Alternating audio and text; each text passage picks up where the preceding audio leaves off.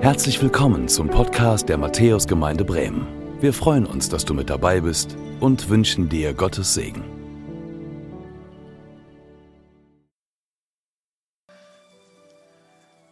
Wie schön, dass ihr hier seid.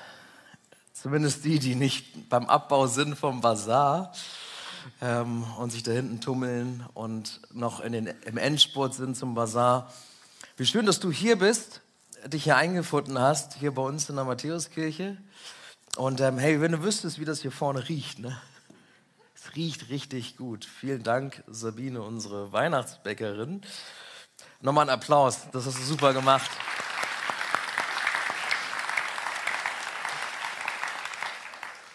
Und wie schnell die Kekse fertig geworden sind. Der Hammer. Also irgendwie ist da so ein geheimer Ofen darunter, wo der Teig so durchgerutscht ist. Ähm, ja, mega. Ich bin Philipp, ich gehöre zum pastoralen Team dieser Gemeinde. Wenn du zum ersten Mal da bist, freue ich mich ganz besonders, dass du den Weg hierher gefunden hast in eine Kirche. Vielleicht sitzt du hier auch und sagst, oh, ich weiß auch nicht so genau, äh, schon ein bisschen her, äh, dass ich in eine Kirche gegangen bin und dann auch noch in so eine Kirche mit Band und so Weihnachtsbäckerin und so ein bisschen anderer Gottesdienst, als du den vielleicht kennst. Du bist genau richtig hier. Du bist genau richtig hier und ich freue mich, dass du da bist. Und ich weiß nicht, ob du bis zu diesem Moment hier eigentlich angekommen bist in dieser Adventszeit. Realisiert hast, dass ja Weihnachten kommt. Also wenn es dir so geht wie mir, ging es mir an Anfang der Woche noch so, da war es ja noch ein bisschen verregnet, glaube ich, ähm, so noch Herbstwetter und ich war gar nicht eingebogen auf diese Spur und war selbst noch nicht so in der Adventszeit angekommen. Der Schnee hat definitiv geholfen. In der Tagesschau zu hören, dass am Freitag der meteorologische Winter angefangen hat, hat mir auch geholfen. Und die Weihnachtsdeko, die meine Frau Christine rausgepackt hat und den Schwibbogen, den sie aufgestellt hat, hat mir definitiv geholfen zu checken, Weihnachten kommt. Aber ich will dich fragen, vielleicht bist du noch gar nicht so richtig angekommen in dieser Adventszeit. Dann hoffe ich, dass wir dir helfen können, in dieser Adventszeit anzukommen, die auch so ein bisschen Aufbruchcharakter hat. Das Kirchenjahr, das evangelische, fängt heute an. Witzig, ne? Man könnte ja auch irgendwie sagen, komm, wir fangen mit Weihnachten an, so, oder wir fangen mit Ostern an. Es fängt heute an. Heute, weil wir die Gelegenheit bekommen, uns vorzubereiten auf das, was kommt. Uns innerlich aufzumachen, diese Aufbruchsstimmung, die wir erleben, die wir vielleicht eher so erleben in dem Weihnachtsmarktgetümmel und Einladungen zur Weihnachtsfeier, die du vielleicht bekommen hast und der Dekoration, die wir so äußerlich ganz stark erleben, aber innerlich manchmal wie so ein bisschen brauchen, um nachzuziehen. Ja, und ich möchte dich fragen heute Mittag, bist du bereit für Weihnachten? Bist du bereit für Weihnachten? Fühlst du dich bereit oder eher so kalt erwischt, so wie ich diese Woche? So, wow, da war ja was, da kommt ja was. Und die zweite Frage, die ich dir stellen möchte, fühlst du dich eigentlich nach Weihnachten? Oder ist dir eigentlich gar nicht so nach Weihnachten zumute? Und du denkst dir eher, wie wird das werden? Wie wird Heiligabend werden? Und vom Essen bis zu wer kommt, das bereitet dir vielleicht eher Bauchschmerzen.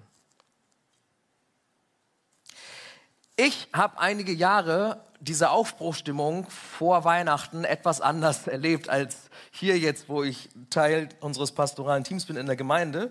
Äh, ich habe es richtig intensiv erlebt, weil ich habe im Einzelhandel gearbeitet Wer arbeitet im Einzelhandel oder hat mal in einem Geschäft gearbeitet? Jo, okay, so vereinzelte Leute. Dann ist es gut, dass ich euch das noch so mit hineinnehmen kann, was für den Handel, für Geschäfte eigentlich Weihnachten bedeutet. Also ich war in so einer Firma, die in dem Bereich, man nennt das Lifestyle und Beauty, unterwegs war. Und ähm, im, Endeffekt haben wir verkauft, was kein Mensch braucht. Also wussten wir auch, haben wir uns auch so gesagt. Ähm, also es ging um Düfte, um Cremes, um Schmuck, um Pralinen. Dinge, die man nicht zum Leben braucht. Und 80 Prozent unseres Jahresumsatzes haben wir wann gemacht? Im Dezember. Im Dezember. Im Dezember kam es darauf an. In den Tagen vor Weihnachten, vor Heiligabend, kam irgendwann dann immer eine E-Mail rum, wo es hieß, hey, hier ist der Ticker, der Umsatzticker vor Weihnachten. Und was du dann machen konntest, ist, du konntest ähm, per Mail oder auf deinem Handy konntest du jede Stunde den Umsatz sehen der 1200 Geschäfte, die wir hatten. Jede Stunde konntest du sehen, wie die Zahl hochgeht und wie sie mal geplant war und ob man drüber liegt oder drunter. Jede Stunde. Und alle haben nervös getickert. So als wenn Werder Champions League spielen würde, aber gut. Erinnert sich noch einer? Nein, ich glaube nicht. Aber so saßen wir am Ticker und äh, Weihnachten für uns war mit Nervosität verbunden. Kommt Weihnachten so, wie wir das geplant haben, oder kommt es nicht so? Und wenn wir auf Weihnachten nachher schauen, das haben wir uns die ganze Zeit überlegt, hey, wenn, wir darauf schauen, wie Weihnachten dann geworden ist, wie wird es uns dann gehen? Wie wird dann das Ergebnis aussehen? War dann alle Vorfreude, alle Vorbereitung umsonst oder hat es sich gelohnt? Hat an Weihnachten die Erwartung erfüllt oder nicht? Und so doof das klingt, wir haben unsere ganze Hoffnung gesetzt in so Geschenksets für 1999. Wisst ihr die, die wo Männer am 23.12. reinplatzen und sagen, ich brauche was für meine Frau und es muss 20 Euro kosten. Das, die, die revolutionäre Kombination von Duft, Duschgel und Bodylotion ist das, was du brauchst. Und, und wir haben wirklich unsere ganze Hoffnung darin gesetzt, dass diese Pyramiden von Sets, dass die unter die Leute kommen und getickert. Die ganze Zeit, ob das so kommt. Denn, denn wir wussten, hey, wenn Weihnachten nicht so kommt, wie wir das geplant haben, dann rollen zu Beginn des neuen Jahres Köpfe. Dann müssen Mitarbeiter gehen. Und deshalb haben wir da gesessen und und, und wenn die Zahlen nicht kamen, wenn der Ticker schlecht aussah, dann gab es irgendwann das Signal an alle Mitarbeiter in der Zentrale, ihr taugt hier nichts mehr, ihr müsst raus in die Geschäfte. Das war für mich dann meistens so der 6.12. am Nikolaustag. Da bin ich dann in die Sögestraße. Da gibt es äh, meine Lieblingsfiliale. Und äh, ich durfte dann was tun. Ich durfte zwölf Stunden lang das machen, was ihr jetzt seht hinter mir auf der Leinwand diese Schleife machen. Zwölf Stunden am Tag. ähm, also es gibt YouTube und TikTok-Tutorials, wie man diese ähm, Schleife macht, ähm, weil das relativ aufwendig ist. Ähm, und so wurde ich zweimal in meiner Zeit ähm, aus, der, aus der Zentrale geschickt und gesagt, du, so, wir müssen jetzt alle hands-on, wir müssen alle ran. Und dann habe ich zwölf Stunden lang da gesessen und diese äh, Schleife gefaltet ähm, und unsere Hoffnung war, dass unsere Schleifen so überzeugen, dass alle lieber bei uns Duschgel, Duft und Bodylotion kaufen, als bei der Konkurrenz. Verrückt, oder? Hey, verrückt, was Weihnachten mit uns macht. Verrückt, was wir für Hoffnung setzen in so Geschenksets oder was auch immer es ist, wo wir so sagen, hey, wenn, wenn, wenn das alles kommt, dann ist Weihnachten. Wenn der Plan aufgeht, dann ist Weihnachten. Und ich möchte dich fragen, hey, wie bereitest du dich vor auf Weihnachten? Worin setzt du deine Hoffnung? Wie muss Weihnachten für dich sein, damit Weihnachten nach Plan verläuft? Kannst mal überlegen, was das für dich bedeutet.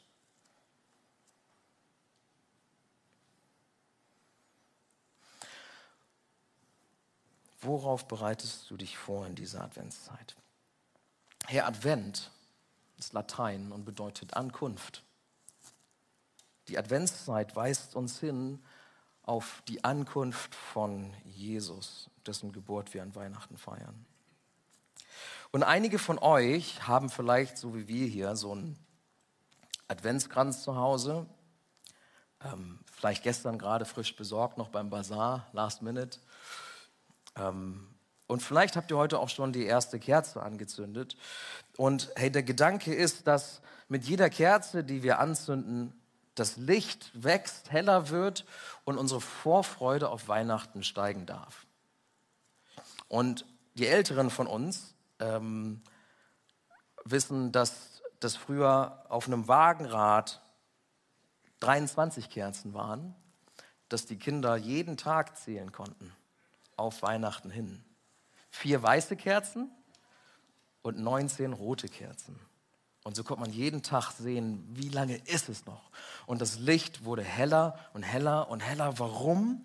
Weil der Sinn von Advent und von Weihnachten ist, hey, Jesus kommt und wir warten darauf, dass das Licht der Welt kommt, Jesus selbst. Denn das hat er gesagt, was er ist. Und das ist das, was dieses Licht, was immer mehr wird, so verdeutlichen soll. Jesus sagt in Johannes 8, Vers 12, ich bin das Licht für die Welt. Wer mir nachfolgt, wird nicht in der Dunkelheit umherirren, sondern er hat das Licht, das ihn zum Leben führt. Licht, das zum Leben führt. Der Advent ist also eine Zeit, wo wir uns nicht auf Dinge vorbereiten, sondern eigentlich auf eine Person vorbereiten.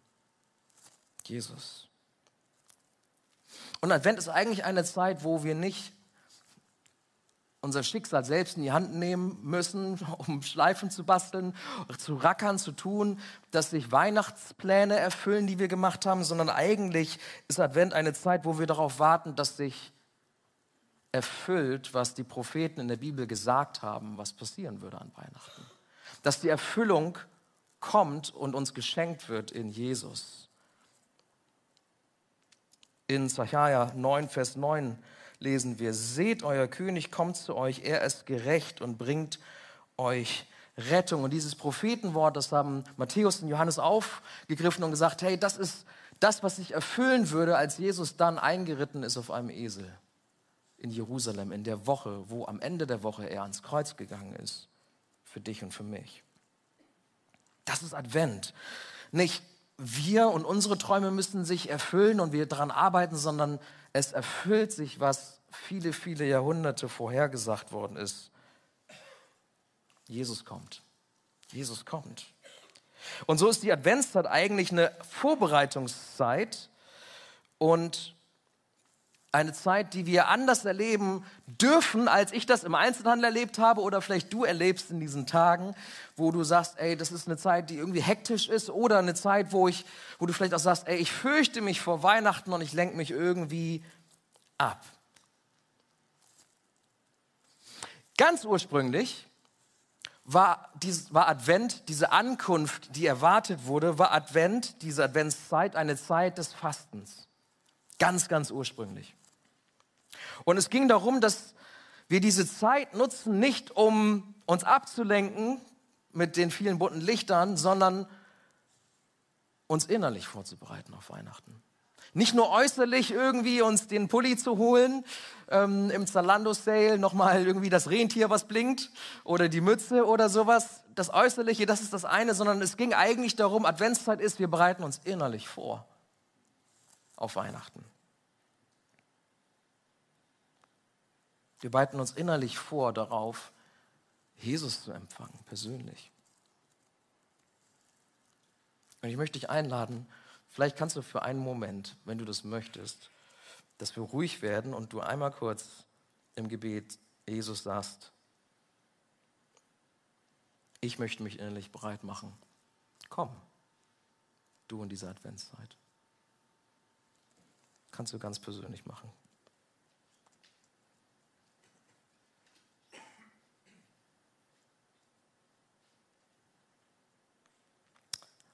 Amen.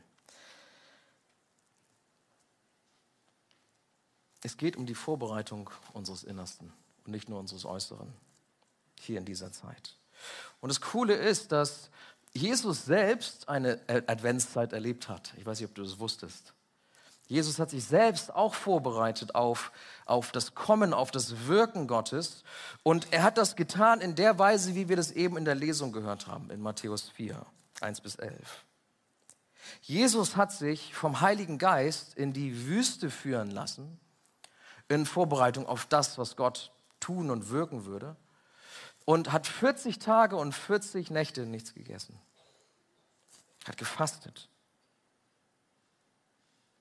Kleine Notiz am Rande für die, die das interessiert und die da vielleicht drüber gelesen haben. Der Heilige Geist kann uns manchmal auch in Leid hineinführen, in Prüfungen hineinführen.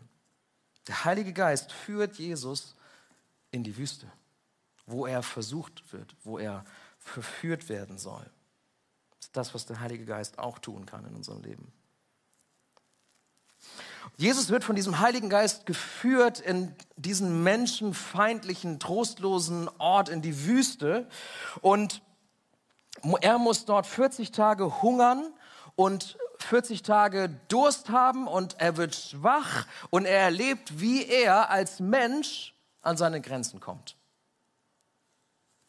Jesus war, das glauben wir, ganzer Mensch, ganzer Gott. Und als Mensch erlebt er seine Grenzen. Er merkt, wie es ist, wenn man hungrig ist, wenn man durstig ist, wenn man nicht mehr kann. Er, lebt, er erlebt sich in seiner persönlichen Adventszeit ganz schwach. Also Jesus bereitet sich auf Weihnachten ganz anders vor, als wir das tun. Denn wie wir uns ähm, oftmals vorbereiten auf Weihnachten ist, hey, wenn Heiligabend kommt, sind die meisten von uns durch Weihnachtsmarkt, Weihnachtsfeiern und was auch immer wir so tun, eigentlich schon mega satt, oder? Also, was, wie auch immer du Heiligabend nachher ähm, verbringst und was du isst, ob jetzt Bockwurst und ähm, Kartoffelsalat oder die Gans, die stopfen wir irgendwie noch so rein. Weil da sind ja schon gebrannte Mandeln und alles Mögliche, was wir uns vorher so reingezogen haben. Und das Ganze ist irgendwie von Glühwein und Punsch noch so ein bisschen umgeben. Ist doch so, oder? Heiligabend haben wir oft schon eine Menge erlebt und sind eigentlich schon ziemlich satt. Und Jesus macht genau das Gegenteil. Er bereitet sich vor und erlebt Hunger, Durst, Schwachheit. Er sagt, hey, die, die bunten Lichter, das Leben, die Fülle, die da ist, ich verzichte darauf, ich sag mich davon los und so bereite ich mich vor auf das Kommen von Gott, auf das, was er tun möchte. Jesus macht genau das Gegenteil. Er sagt, hey, all die Dinge, die mich ablenken könnten von meinem Auftrag, danach beginnt er seinen Dienst. Das lege ich alles beiseite. Die ganzen Lichter, das, das lenkt mich alles nur ab auf das Wesentliche. Und er lässt sich in die Wüste führen und sagt, so bereite ich mich vor. Und er wird an seine Grenzen geführt. Und er erlebt in dieser Situation besondere Herausforderungen, besondere Versuchungen. Denn der Teufel kommt in diesem Moment seiner Schwachheit, da wo er an seiner Grenze ist oder eigentlich nicht mehr kann, kommt der Teufel und sagt, hey, weißt du was, wenn du Gottes Sohn bist, dann mach doch Steine, das ist das Einzige, was dir in der Wüste noch so rumliegt, dann mach doch Steine in Brot. Du bist Gott, müsstest du doch können. Und jetzt in dieser Grenzerfahrung, und vielleicht erlebst du das auch, da wo er nicht mehr kann, zeigt sich jetzt, was für einen Charakter hat dieser Jesus. In unseren Grenzerfahrungen, nicht wenn die Lichter leuchten und alles cool ist, sondern in unseren Grenzerfahrungen offenbart sich, wer sind wir eigentlich wirklich? Offenbart sich unser wahrer Charakter. Jetzt zeigt sich, worin Jesus seine Hoffnung setzt, in seine eigene Kraft und er macht Steine in Brot. Oder worauf hofft er eigentlich? Woran hält er fest? Trotz Hunger, trotz Leid, trotz Durst. Nimmt er sein Schicksal selbst in die Hand? Oder wartet er darauf, dass Gott irgendwie versorgt? Und Jesus entscheidet sich zu warten. Er ist am Limit, aber er entscheidet sich und sagt, ich vertraue dass Gott versorgt. Ich vertraue, dass Weihnachten noch kommt. Ich halte fest. Und er antwortet dem Teufel auf diese Herausforderung, mach doch einfach Steine in Brot, antwortet er so. Es steht in der Heiligen Schrift, der Mensch lebt nicht allein von Brot, sondern von allem, was Gott ihm zusagt. Und indem Jesus das sagt, zitiert er aus dem Alten Testament, aus 5. Mose 8, Vers 3, wo das Volk schon mal, das Volk Israel schon mal auf die Probe gestellt worden war, schon mal hungrig war. Und das lesen wir so. Er legte euch, also den Israeliten, Entbehrungen auf und ließ euch hungern. Dann gab er euch das Manna zu essen, das weder ihr noch eure Vorfahren kanntet. Er wollte euch damit zeigen, dass der Mensch nicht allein von Brot lebt, sondern vor allem von den Worten des Herrn. Das ist das, was Jesus zitiert. Er sagt, ich weiß, Gott hat schon mal versorgt und er wird jetzt wieder versorgen. Und daran halte ich fest. Und ich könnte Stein in Brot machen, aber ich halte daran fest, dass du versorgen wirst. Und so wartet Jesus darauf, dass Weihnachten für ihn kommt, dass Gott kommt, dass Gott versorgt. Und er wartet und wartet und in, in diesem Warten kommt der Teufel nochmal und sagt, hey, weißt du was, du wartest auf diesen Vater, aber woher willst du wissen, dass dieser Vater im Himmel eigentlich gut ist? Ich kann dir Reichtümer geben, die er dir vorenthält. Wieso wartest du auf einen Vater im Himmel, der vielleicht gar kein guter Vater ist? Und eigentlich sagt der Teufel ihm, beende doch diese Adventszeit. Besorg dir Weihnachten doch selber. Besorg dir Weihnachten doch selber. Alles, was du tun musst, sagt er, ist, mich anzubeten.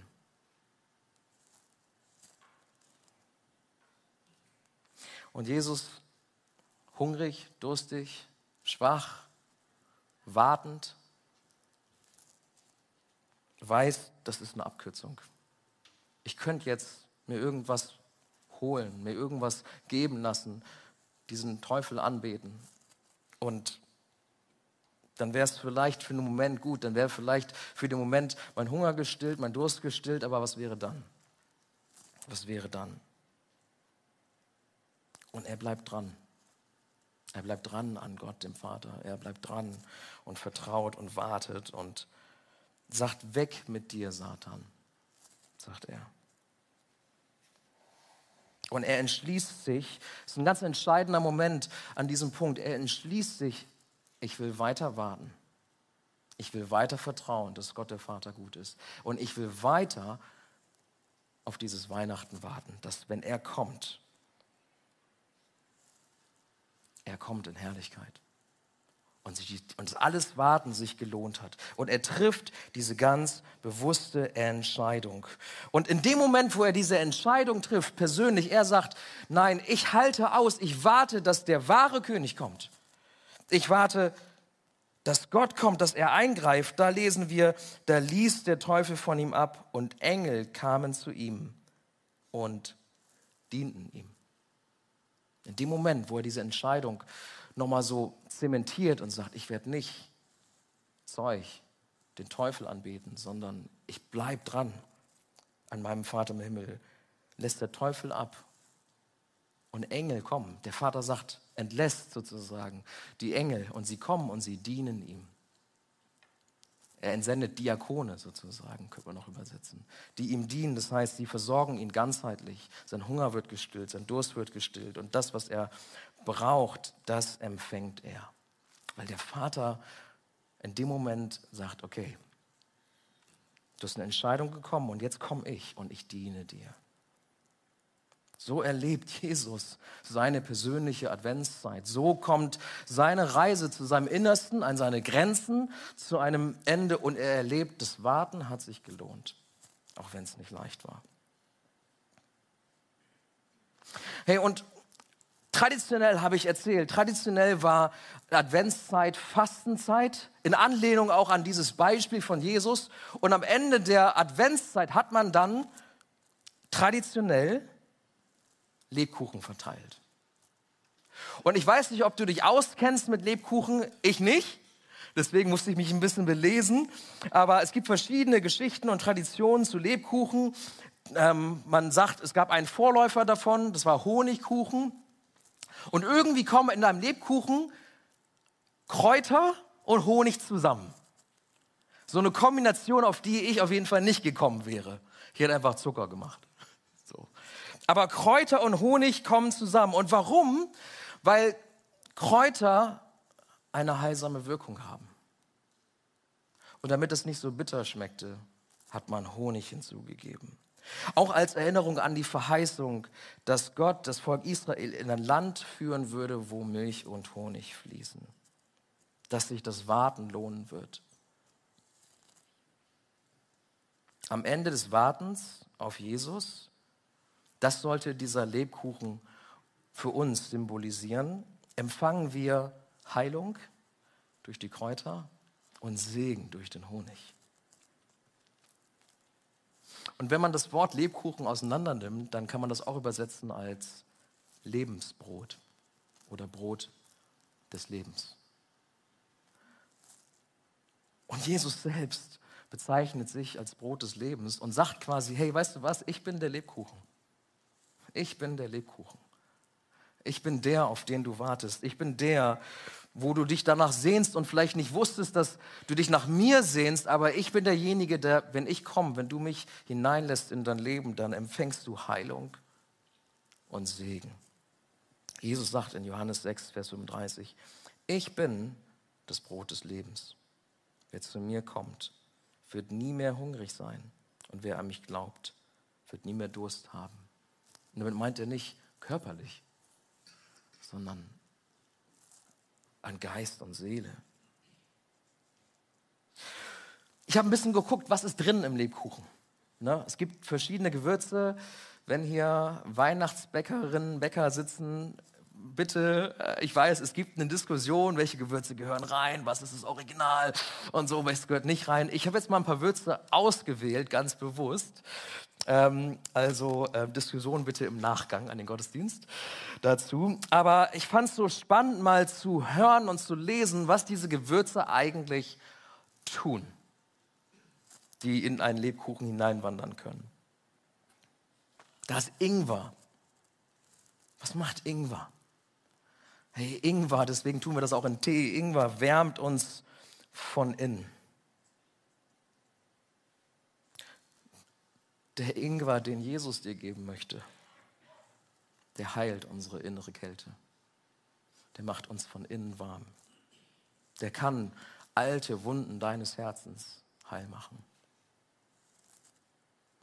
Was ist noch drin im Lebkuchen? Anis. Anis soll Atemwege frei machen. Aber der Anis, den Jesus dir schenken möchte, der kann Blockaden lösen. Deine Ängste, vielleicht auch deine Ängste vor, wie wird Weihnachten dieses Jahr, kann er lösen. Enttäuschung, Bitterkeit wegnehmen. Nelke soll den Magen beruhigen. Und hey, Nelke, die von Jesus kommt, entspannt uns, schenkt uns Frieden, Frieden, den wir noch nie erfahren haben, führt uns vielleicht an unsere Grenzen, an unsere innere Mitte und macht uns offen für das Wirken des Geistes Gottes. Kardamom soll Druck im Bauch reduzieren. Hey, der Kardamom, den Jesus dir schenken möchte, der nimmt Spannungen weg kann Spannungen in deiner Familie auflösen, Heilung schenken für Beziehungen, für Gefühle, die du vielleicht hast, vielleicht auch Gefühle von Anspannung, die du jetzt schon empfindest, wenn du an Heiligabend denkst. Entweder weil irgendjemand kommt oder weil irgendjemand nicht mehr da ist. Zimt schließt unsere Geschmacksknospen auf für die Süße und der Zimt, den Jesus dir schenken möchte, der macht dich wieder empfänglich für Freude, die du vielleicht schon Jahre nicht mehr so verspürst, aber für tiefe Freude. Und zum Schluss, und das muss ich sagen als Halbvietnamese, finde ich, gehört Koriander rein in Lebkuchen. Koriander soll unser Gedächtnis verbessern und unser Hirn anregen. Der Koriander, den Jesus dir schenken möchte, der hilft dir Dinge zu verstehen, Dinge zu ordnen. Vielleicht auch Dinge, wo du sagst, ich habe nie verstanden, warum das gewesen ist, warum das in meinem Leben passiert ist. Aber Jesus kann dir helfen, das zu verstehen, wenn du ihn als Lebkuchen empfängst. Aber es ist nicht stark, was für Gewürze in so einen Lebkuchen hineinkommen und was sie für Wirkungen haben. Und stell dir erstmal vor, welche Wirkung es hat, wenn Jesus selbst, der Lebkuchen, in dein Leben kommt. Und ich möchte dich einladen, dass du diesen Lebkuchen Jesus heute empfängst. Dass all diese Dinge, von denen ich gesprochen habe und noch viele Dinge mehr, ich hätte die Liste noch fortführen können, ich hätte noch einiges an Gewürzen reintun können in diesen Lebkuchen, das will er dir schenken. Wenn du dein Schicksal nicht mehr selbst in die Hand nimmst, sondern loslässt und sagst, ich kämpfe nicht mehr dafür, dass ich erfüllte Weihnachten habe, dass ich meine Pläne erfüllen, sondern ich warte auf die Erfüllung, die Jesus schenkt. Ich bin überzeugt davon, erfüllte Weihnachten erfährst du dann, wenn du Jesus, von dem wir lesen, er ist die ganze Fülle des Vaters, wenn du ihn empfängst. Und das kannst du heute ganz praktisch tun, weil wir haben genug Lebkuchen für euch alle. Hey, am ersten Sonntag im Monat hätten wir normalerweise Abendmahl. Und das ist ein, eine Art und Weise, wie wir die Begegnung mit Jesus feiern und erleben. Aber wir machen das heute mal ein bisschen anders. Ich lade dich ein, gleich während des Liedes, was wir miteinander singen wollen, dass du kommst, hier vorne hin, hier links hin, wir haben noch zwei Körbe mehr, und dort hinten im, im Saal auf dem Tisch, und dass du dir einen Lebkuchen nimmst. Und dass du Jesus den Lebkuchen empfängst. Vielleicht zum ersten Mal heute.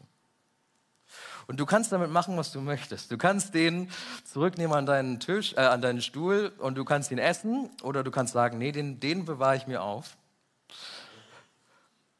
Das kannst du machen, wie du möchtest. Aber ich möchte dich einladen, dass du diesen Advent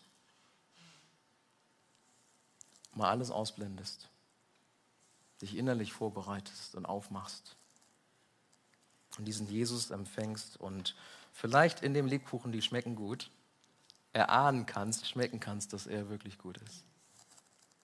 Ich lade uns dazu ein.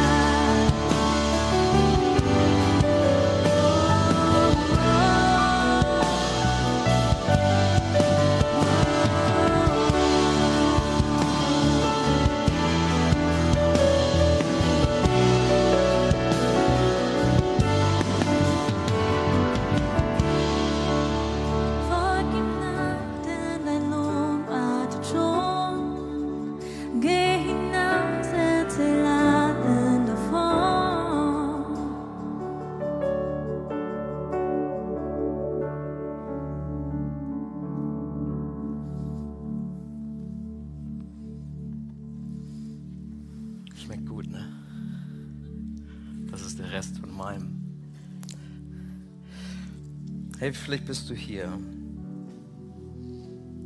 und du hast Jesus noch nie so auf die Art und Weise empfangen.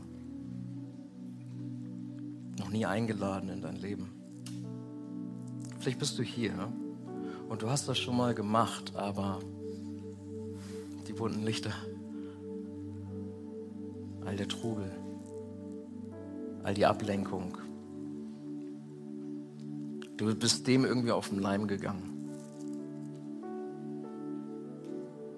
Ich möchte dich einladen, ich möchte uns einladen, dass wenn du möchtest, kannst du heute nochmal darum beten, Jesus nochmal bitten, in dein Leben zu kommen.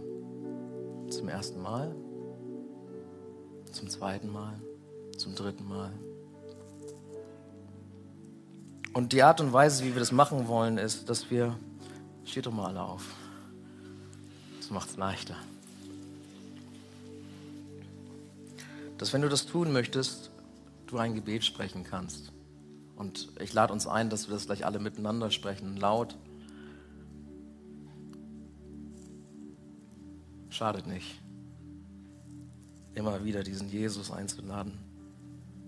Aber wenn du das zum ersten Mal gleich sprichst, dann mache ich dir Mut, dass du es von Herzen tust. Weil ich dir wünsche, dass du erfährst, was, wie es ist, wenn dieser Jesus kommt und wirklich Weihnachten ist. Wirklich Weihnachten wird. Und das Gebet ist eingeblendet. Das geht so. In den Predigtfolien ist das drin. Die letzten zwei.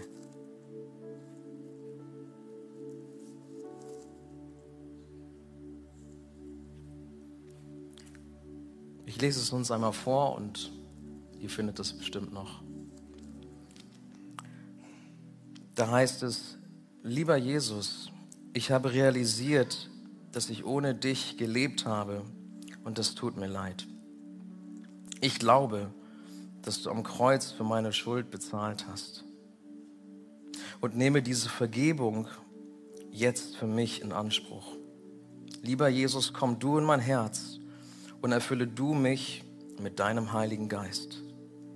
Ich vertraue dir mein Leben an und möchte dir nachfolgen. Amen. Das ist das Gebet. Zu kurz, so einfach. Aber eine Entscheidung, die du treffen kannst, so wie Jesus sie in dieser Grenzsituation entschieden hat, wo er gesagt hat, ich möchte den Dingen, dem Teufel nicht mehr auf den Leim gehen, sondern ich möchte dich, Vater im Himmel, dich anbeten. Für dich entscheide ich mich. Und dann kamen die Engel und dienten ihm.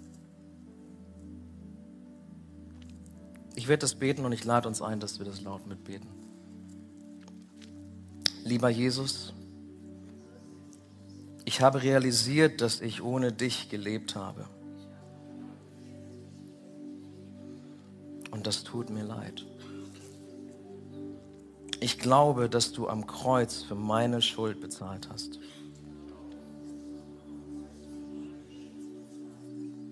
und nehme diese Vergebung jetzt für mich in Anspruch. Lieber Jesus, komm du in mein Herz und erfülle du mich mit deinem Heiligen Geist. Ich vertraue dir mein Leben an und möchte dir nachfolgen. Amen.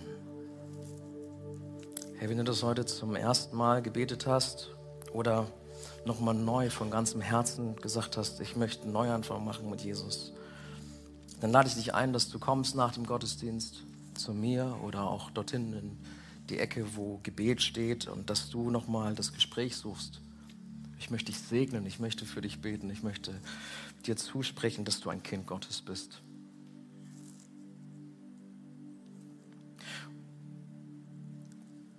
Und vielleicht bist du das nicht, aber du wünschst dir Würze in deinem Leben, in deinem Christsein. Und sagst, all diese Dinge, die der Geist Gottes in mir bewirken kann, diese Gewürze, diese Liste, die du aufgezählt hast, mein Leben, dem fehlt es ein bisschen an Würze in meinem Christsein. Dann möchte ich dir einen Moment der Stille geben, wo du sagen kannst, Jesus, komm du und bring Würze durch deinen guten Heiligen Geist in mein Leben. Und dann bete ich noch für uns. Aber sag ihm das ganz persönlich.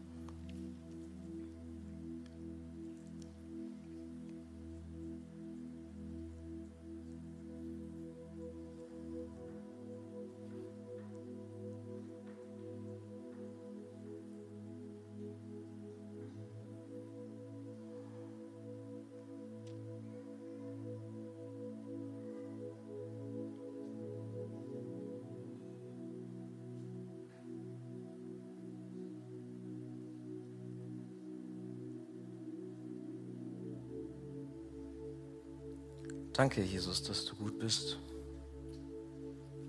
Danke für jeden, der dieses Gebet zum ersten Mal oder vielleicht zum zweiten oder dritten Mal gesprochen hat und eine Entscheidung getroffen hat, für dich und dir nachzufolgen. Danke, Jesus, dass du unsere Gebete erhörst, dass es keine Einbahnstraße ist und auch keine Einbildung. Und wir bitten dich, komm. Deiner Fülle. Schenk uns durch deinen guten Heiligen Geist die Fülle, die in dir ist. Schenk uns Würze für unser Leben, für dieses Leben, was wir hier bestreiten müssen, durch manche Wüstenzeit hindurch, wo wir an unsere Grenzen geführt werden. Und hilf uns, dass wir in diesem Moment an dir dranbleiben. Vertrauen. Nicht die Abkürzung suchen, sondern weiter warten und darauf vertrauen, dass du der gute Vater bist, als der du dich offenbart hast. Und so geh du uns jedem Einzelnen nach. Ob wir zum ersten Mal so ein Gebet gesprochen haben heute oder zum x Mal. Und hilf uns, dass wir uns bereit machen für dein Kommen. Immer wieder neu. Und schenk du uns diese Adventszeit als innere Vorbereitung auf dein Kommen. Und beschenk du uns an Weihnachten. Denn nur mit dir, mit dem Brot des Lebens, das du bist, werden es wirklich erfüllte Weihnachten. Und wir danken dir dafür, dass du das schenken möchtest. In Jesu Namen. Amen. Danke fürs Zuhören. Wir hoffen, dass du heute inspiriert und ermutigt wurdest durch Gottes lebendiges Wort. Unser Gebet ist, dass es viel Frucht bringt. Weitere Infos findest du unter www.matthäus.net.